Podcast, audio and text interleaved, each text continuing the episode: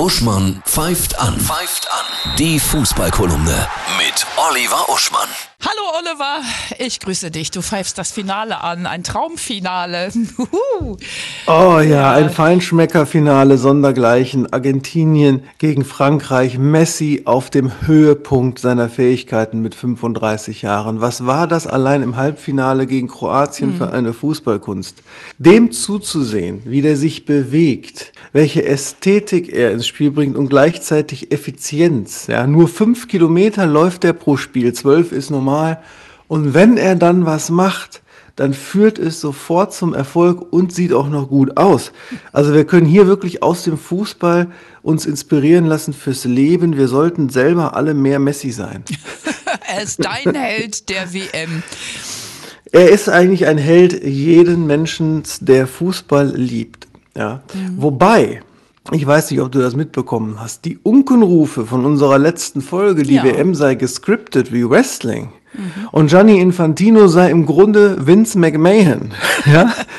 Die, die nehmen jetzt sogar zu, es und zwar aus, Beruf, mhm. ja, aus berufenem Munde. Ja, die kroatischen ähm, Spieler und, und auch der Trainer haben darauf aufmerksam gemacht, dass der erste Elver gegen Argentinien nicht mit rechten Dingen zuging, dass sie ohnehin bei dieser WM sehr viele Elver zugesprochen bekommen dass die Schiris, die eingesetzt werden, merkwürdig sind. Zum Beispiel der im Marokko-Portugal-Spiel war selber Argentinier.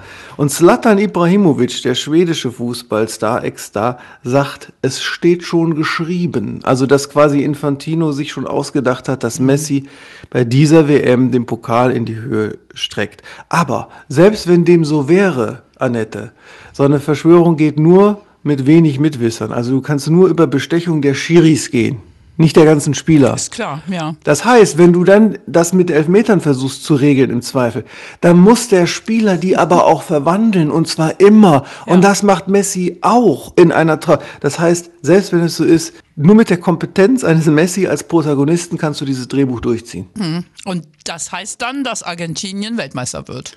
So sieht es aus. Es sei denn, mhm. äh, die Matrix will uns jetzt wieder kirre machen, baut diese Verschwörungstheorie-Gedanken auf und dann wird es Frankreich. Aber ich glaube nicht. Ach, Sonntag 16 Uhr sind wir schlauer. Unterdessen versucht der DFB unseren deutschen Fußball zu retten mit einem sehr diversen. ja, der Expertenrat des Deutschen äh, Fußballbundes wird der Von-Loff-Binde gerecht. Neuendorf, Watzke, Rummenigge, Völler Kahn, Sammer und Minzlaff, das ist der Chef von Red Bull, damit auch alle wach bleiben. Das ist ein unglaublich quer durch alle Geschlechtsformen, Altersklassen und soziale Milieus besetzter Expertenrat. Da bin ich sehr zuversichtlich. Ja, und alle total unabhängig.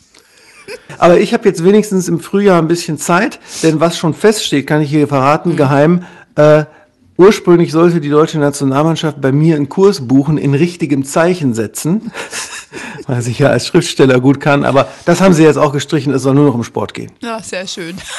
Dann bin ich zuversichtlich.